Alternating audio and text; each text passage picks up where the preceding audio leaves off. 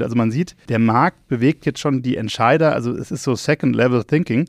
Und du siehst, es wird immer komplexer und immer schwieriger. Da lobe ich mir vielleicht damals Alan Greenspan, der mit seinem Greenspeak, mit seinen fabulösen äh, Worten, die eigentlich nichts aussagten, alle irritiert hat. Vielleicht war das genau sein Zweck, dass er einfach gar keine, gar keine ähm, Second-Level-Ideen Leuten geben wollte, damit er da gar nicht drüber nachdenken muss. Also vielleicht war das damals echt clever.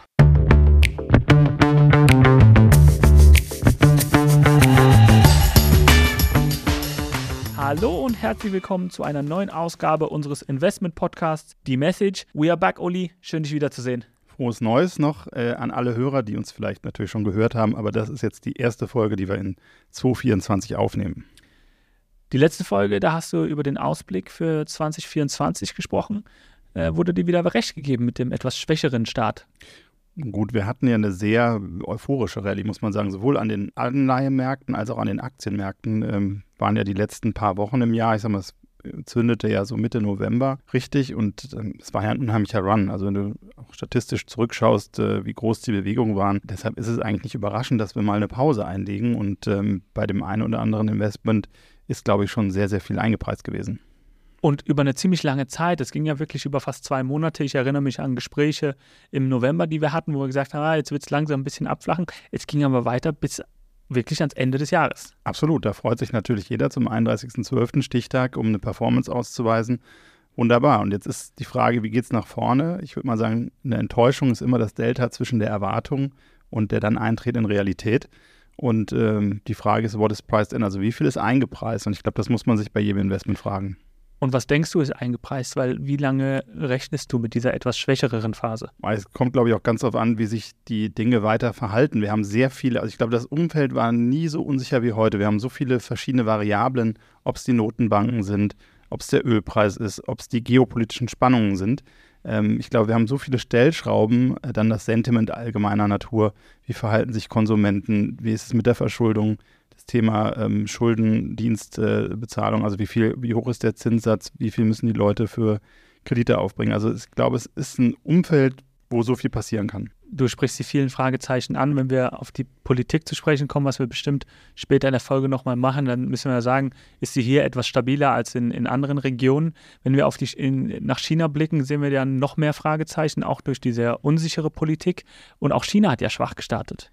Ja, China war super schwach. Ich meine, wir hatten eigentlich die letzten anderthalb, zwei Jahre waren ja dort schon schwach. Und wir hatten jetzt in den letzten Tagen eigentlich nochmal einen Ausverkauf an den Börsen. Also so einen schönen Chart gesehen im Netz. Äh, das PI vom Hang Seng ist äh, unter dem Price to Book vom Nasdaq. Also normalerweise, wenn man jetzt rein nach Bewertung geht, wird es einem im Finger jucken, äh, wirklich dort Dinge zu kaufen. Aber gleichwohl äh, stellt man fest, für viele ist China eigentlich uninvestierbar geworden durch die politischen Einflüsse. Wir hatten damals eine der ersten Folgen, das Thema mit den edukativen Unternehmen, wo dann eben der Staat was vorgegeben hat. Und dieser politische Einfluss, der ist eigentlich immer weitergegangen. Und deshalb sind, glaube ich, viele davon äh, weggetreten zu sagen, ich kann da eigentlich nicht viel Geld verdienen und ich habe immer dieses politische Risiko, diesen Faktor P, haben wir es damals mal genannt, den ich nicht beeinflussen kann. Ich kann ein schönes DCF rechnen und dann kommt eine politische Sache und äh, alles ist über den Haufen geworfen. Von daher, glaube ich, haben sich viele Große auch von diesem Markt äh, abgewendet. Und ähm, ja, das sehen wir jetzt in den Kursen. Glaubst du, dass das eine Auswirkung auf viele der Märkte, Emerging Markets haben kann, dass China jetzt ebenso gemieden wird von Investoren? Ich glaube, da gibt es schon so eine Trennung. Also in den letzten Monaten, wenn ich mit Leuten gesprochen habe, viele haben dann Emerging Market ex China. Also ich glaube, in, in den letzten 12, 18 Monaten. Und das ist neu. Das ist neu. Früher hat es ja in den Emerging Market Indizes eigentlich immer, was weiß ich, 20, 30, 40 Prozent, je nachdem China-Gewicht. Und es sind aber viele Investoren, die wirklich gesagt haben, ich gucke mir die Emerging Markets an ohne China. Und durch diese ähm, Sachen, die wir haben, die Sanktionen gegen China oder diese Unsicherheiten, die politischen Faktoren, gibt es ja auch Profiteure. Also wir haben viele Verlagerungen von Unternehmen, die ihre Produktion äh, nach Thailand, ähm, nach ähm, äh, Vietnam oder in andere Anrainerstaaten ähm, gegeben haben. Da gibt es also auch Profiteure, die von diesem äh, Nearshoring, Friendshoring weg von dem chinesischen Modell dann eben profitiert haben. Du hast die unsicheren Zeiten angesprochen und obwohl Emerging Markets ex China sehr neu ist, müssen wir schon sagen, dass in unsicheren Zeiten das Geld meistens aus den Emerging Markets abgezogen wird. Gehst du davon aus, dass das auch jetzt dann demnächst kommen sollte? Weil die unsichere Zeit hält ziemlich lange an. Ich glaube, viel hat mit dem Dollar zu tun. In der, in der Vergangenheit war es eigentlich immer so, dass, ähm, ich sag mal, die USA haben die Zinsen erhöht und dann wirkt das wie ein Sog, dass dieses äh, Geld, was weiter weggegangen ist, wieder zurück in diese Heimat fließt. Also als früher war ein Emerging Markets unheimlich durch Flows bestimmt von Flows ähm, aus anderen Ländern. Es gibt für ganz äh, lange Investoren am Markt, gab es damals in den 70er, 80ern so einen Spruch, an emerging market is a market you cannot emerge from in an emergency. Das hat sich, glaube ich, ein bisschen geändert. Wir haben viel mehr Investoren aus diesen Märkten selber, die in den, in den Märkten aktiv sind. Ein von den Bewertungszahlen sind viele Märkte auch nicht zu teuer.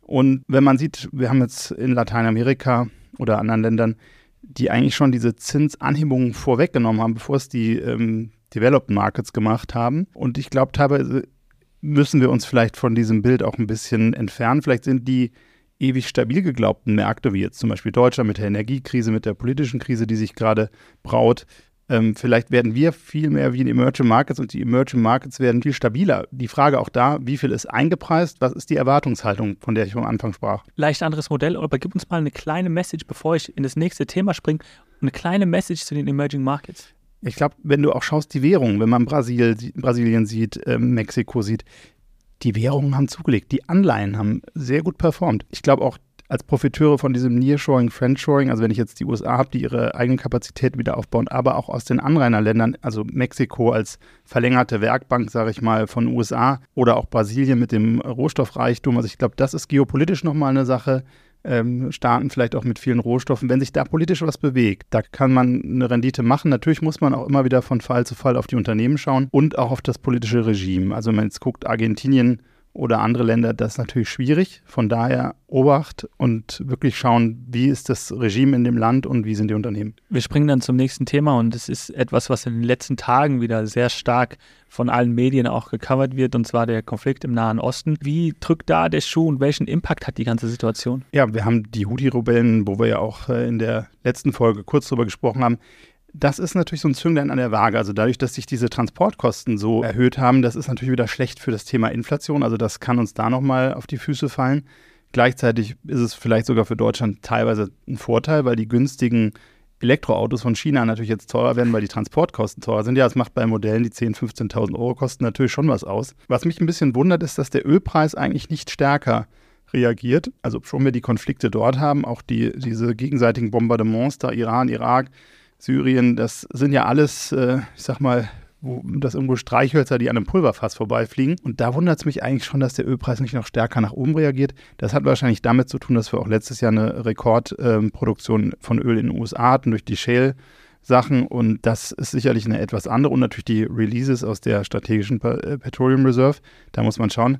Europa ist da in einer etwas blöderen Situation. Also wir haben hier natürlich nicht diese Energieunabhängigkeit. Also wenn es da irgendwie zu Problemen führt, wird uns das sicherlich mehr treffen als die USA. Man könnte aber damit rechnen, umso länger dieser Konflikt anhält. Absolut, also das ist definitiv schlecht für die Weltwirtschaft. Ja, also alles, wo Handelswege äh, blockiert werden, wo Produkte oder Lieferketten nicht funktionieren, es wird immer teurer, es ist immer schlecht für die Gewinnmarge und auch für die Inflation. Also das flüssige Gold vielleicht erstmal meiden, weil wir einfach so unsichere Zeiten haben. Ja, es, man sieht ja auch die Schwäche in China, also wenn ich mir die, die wirtschaftlichen Zahlen dort anschaue, natürlich auch durch diesen Immobilienbass, den wir hatten, also es wirkt alles ein bisschen mehr in Moll.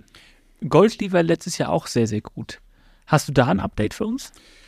Ähm, Gold ist erstaun war erstaunlich stark vor dem Hintergrund der ähm, Bewegung der äh, oder der hohen bleibenden Zinsen. Gold bleibt für mich ein Anker im Portfolio. Ich hatte auch in der letzten Folge gesagt, also die Goldaktien, obwohl Gold in Dollar jetzt zuletzt ein bisschen zurückgekommen sind, sind Goldaktien ein bisschen stabiler geblieben, zumindest gute mit guten Bilanzen. Und das könnte was sein auf Sicht von zwei, drei Jahren, äh, wo man wirklich eine hohe Optionalität sich einfahren kann. Also ich sag mal, more bang for the buck, dass man wirklich, wenn man sagt, man glaubt an einen steigenden Goldpreis, was ich mir gut vorstellen kann vor dem Hintergrund der ganzen Staatsschulden, dann hätte man da vielleicht noch einen Hebel.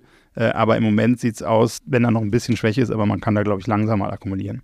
Wir sind ja jetzt ganz am Anfang des Jahres 2024 und wir wissen, wie gut die Fixed Income Seite funktioniert hat, besonders eben nach dem letzten Jahr. EZB und Fed, äh, gibt es da was Neues? Von den Notenbanken so bedingt jetzt äh, weniger. Es ist natürlich auch immer eine Rhetorik oder Narrativ, äh, wie die am Markt agieren. Da möchte ich sagen, es gibt ja von George Soros, der hat damals diese Reflexivität der Märkte geprägt, also dass eben äh, Dinge sich gegenseitig beeinflussen. Und da muss man mittlerweile sagen, also wenn man jetzt das letzte Sitzungsprotokoll der EZB sieht, von der Sitzung vom 13. 14. Dezember, dann sieht man eben, dass da einige Ratsmitglieder eigentlich befürchteten, dass die, die Anleger eben auf äh, Lockerungen wetten und dass das wiederum negativ Einfluss für die Eindämmung der Inflation haben könnte. Also man sieht, der Markt bewegt jetzt schon die Entscheider, also es ist so Second-Level-Thinking.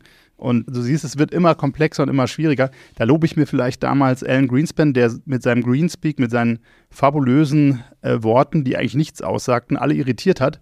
Vielleicht war das genau sein Zweck, dass er einfach gar keine, gar keine ähm, Second-Level- Ideen Leuten geben wollte, damit er da gar nicht drüber nachdenken muss. Also vielleicht war das damals echt clever. Aber was bedeutet das für, für das Portfolio? Weil man muss immer tiefer reinschauen und immer mehr Entscheidungen zu treffen, ohne eigentlich zu wissen, wie es weitergeht. Wir haben eine, die Pfade, die jetzt äh, kommen können, sind sehr weit auseinander. Also das ein Portfolio zu strukturieren ist, glaube ich, extrem schwierig, weil du, du kannst sowohl für eine Rezession, Inflation, aber auch für einen Wachstumscase Dinge machen. Und dann kommt hinzu dieses Thema, ich sprach es eingangs an, die Erwartung. Und wir hatten ja jetzt zuletzt irgendwo sieben Zinssenkungen in den USA schon eingepreist und vier in Europa. Das heißt, selbst wenn die kommen, dann ist es ja vielleicht schon im Preis drin. Was ist, wenn die nicht kommen? Wenn die Wirtschaft schwächer wird, haben wir vielleicht mehr Zinssenkungen, gehen dann die Aktien hoch. Ich wage es zu bezweifeln, denn wenn das eine Folge von einem schwachen Markt ist, dass die FED und EZB mehr senken, dann wird das nicht positiv für die Aktienmärkte sein, hätte dann aber für deinen Bondanteil eine super schöne, äh, einen super schönen Effekt, dann am besten äh, lange Duration. Auf der anderen Seite, wenn die Inflation höher bleibt und die Zinsen nicht so stark gesenkt werden, vielleicht brauchen wir gar keine Zinserhöhung, sondern nur den Fakt, dass sie nicht so viel gesenkt werden, dass dort wieder mehr Druck kommt. Also du hast sowohl bei Aktien als auch Anleihen vieles eingepreist. Von daher glaube ich, müssen wir gucken, ähm, wie es da weitergeht. Wir haben einen großen Unterschied, Europa versus USA. In den USA haben wir noch einen sehr starken Arbeitsmarkt. Wir haben eine günstige Energie, also auch die Gaspreise da ziemlich niedrig. Wir haben Rekordfördermengen für Öl. Beim, beim US-GDP ist es ja so, dass 70 Prozent vom GDP ungefähr ist der Konsument selber. Und da müssen wir langsam schauen, wenn man sich Kreditkartenschulden anschaut, die wieder steigen. Da sind teilweise Zinsen drauf von bis zu 28 Prozent. Das ist natürlich etwas, da können wir eine Verlangsamung auch irgendwann feststellen. Da muss man fein gucken. Aber viele haben sich langfristig verschuldet, auch mit den Mortgages, die in der Regel 30 Jahre sind. Das ist also ein anderes, anderes Setting als hier. Ich würde gerne gleich noch ein bisschen über die Verschuldungssituation sprechen, aber lass uns doch noch mal ganz kurz bei dem Thema bleiben, EZB, Fed und in welchem Camp du im Prinzip bist, weil für Fondsmanager ist es ein reines Hit und Miss. Also besonders bei der Managerselektion muss man viel mehr verstehen, in welchem Camp ein Manager ist, bevor man investieren kann, oder? Ich glaube, jeder sollte schauen, ähm, also das habe ich schon öfter gesagt in den letzten Wochen, Monaten, die Qualität, also wirklich die Qualität der Anlagen. Ähm, du kannst jetzt natürlich sagen, wenn du auf eine Zinssenkung gehst, hast du ein hochgehebeltes Unternehmen mit viel Schulden, dann profitieren die vielleicht darum, wenn die Zinsen runterkommen, weil da einfach dann eine Befreiung stattfindet. Ich würde es nicht tun. Ich würde wirklich auf die Qualität achten, weil vielleicht sehen wir nochmal einen größeren Unfall. Die Fondsmanager tun mir jetzt leid, tut mir leid, ich musste das noch kurz loswerden. es ist, ist ein schwieriges Umfeld. Ähm, ich glaube, äh, nach vorne gehend sollte man die goldene Regel von Warren Buffett nicht vergessen. Rule number one, don't lose money. Rule number two, don't forget rule number one. ja, das ist, glaube ich, ein guter, guter Hinweis. Braucht also, man jetzt mehr denn je. Ähm, die Verschuldungssituation generell der Länder, da würde ich gerne noch ein bisschen tiefer drüber sprechen, denn ich habe auch äh, letztens ein Video gesehen, wo drüber gesprochen wurde, rein mathematisch wären die Schulden zurückzuzahlen oder sind zurückzahlbar.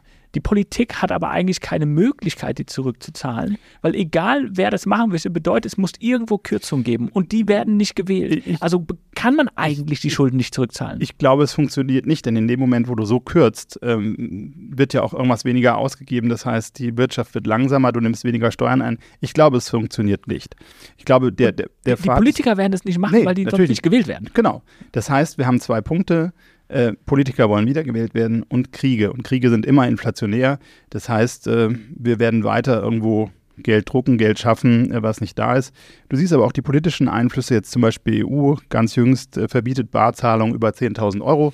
Also du siehst, ähm, diese finanzielle Repression ähm, wird weitergehen. Das heißt, die Leute in den Ländern zu halten oder äh, eben keine Auswege dort zu bieten. Auch beim Gold haben wir es zum Beispiel. Also du kannst ja Gold kannst du jetzt noch eine Unze kaufen, bei unter 2000 Euro wirst du nicht registriert, sobald die da drüber ist. Also wir haben ja dieses 2000 Euro Verbot. Das heißt, dann würdest du als Käufer einer Unze auch registriert. Zwei halbe Unzen kaufen. Ja, gut, das, ah, du bist clever, Olli, das ist wirklich sehr gut. Ähm, ja, also, aber wie gesagt, nochmal, Kriege sind immer inflationär, das ist was, äh, also von daher glaube ich, die, wird, die ganze Sache wird schwieriger. Und wir haben, was du auch nicht vergessen darfst, durch die höheren Zinsniveaus nun mittlerweile etwas, dass ähm, in den USA äh, haben wir fürs letzte Jahr äh, waren die, die Kosten, also die ähm, Zinskosten fürs Staatsbudget waren an Platz 4 und es war eigentlich genauso viel wie bei Medicaid. Also es hinter Rang 3 National Defense kommen direkt die Zinskosten und das ist natürlich etwas bei höherer Verschuldung äh, und den höheren Zinsen. Äh, das raubt uns natürlich da auch ein bisschen die Flexibilität und das ist natürlich für Deutschland nichts anderes. Ähm, eine Sache möchte ich noch sagen, das heißt, dieser ausufernde Sozialstaat, den wir auch hier haben, äh, ich glaube, wir müssen einfach dort wirklich schauen, wie geht es da weiter. Der Herr Fußt vom IFO hatte so eine schöne Rechnung jetzt zuletzt äh, für eine Familie in München mit zwei Kindern. Ähm, Einkommen brutto geht von 3 auf 5.000 bei Stunden und 20 Euro, 37,5 Stunden die Woche. Und am Ende, wenn du dann, wenn derjenige, der nur das 3.000 Euro Einkommen hätte und alle äh, sozialstaatlichen Dinge nutzen würde, was glaubst du, wie viel mehr oder wie viel weniger hätte die Familie, als wenn das zweite Einkommen mit 2.000 Euro brutto dazu käme? Keiner. Schätz mal.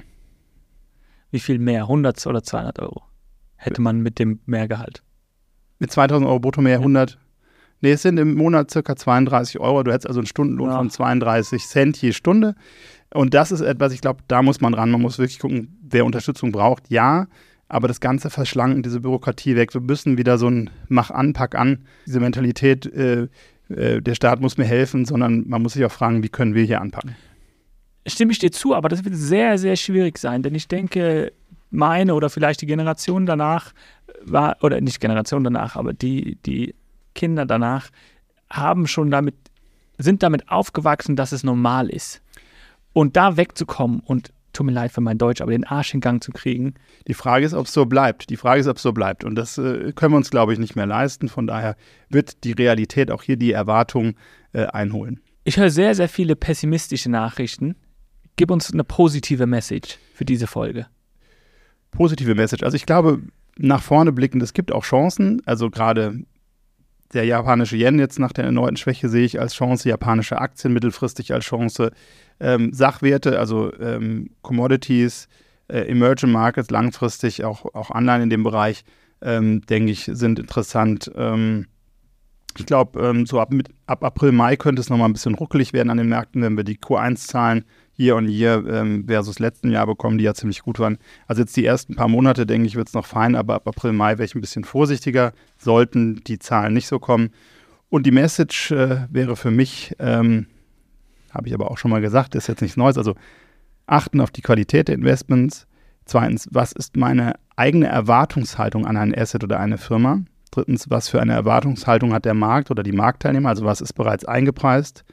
Gibt es irgendwo Chancen, die noch nicht eingepreist sind? Und äh, tut es mir weh, vielleicht ein bisschen defensiver am Markt zu sein? Aktuell, dass ich einfach sage, ich komme in eine Position der Stärke, wenn es mal wirklich ruckelt, dass ich dann, äh, wenn alle ihren Kopf verlieren, dann kaltschnäuzig zugreifen kann. Und das bereits jetzt oder nach Q1? Ich glaube, jetzt die ersten Monate bin ich da noch eher risk-on, aber dann wäre ich, glaube ich, ein bisschen vorsichtiger. Danke, Uli. Hat wieder Spaß gemacht. Schön, dass wir es auch dieses Jahr weiterführen. Und äh, danke fürs Reinhören. Bis zum nächsten Mal bei D-Message, der Investment Podcast.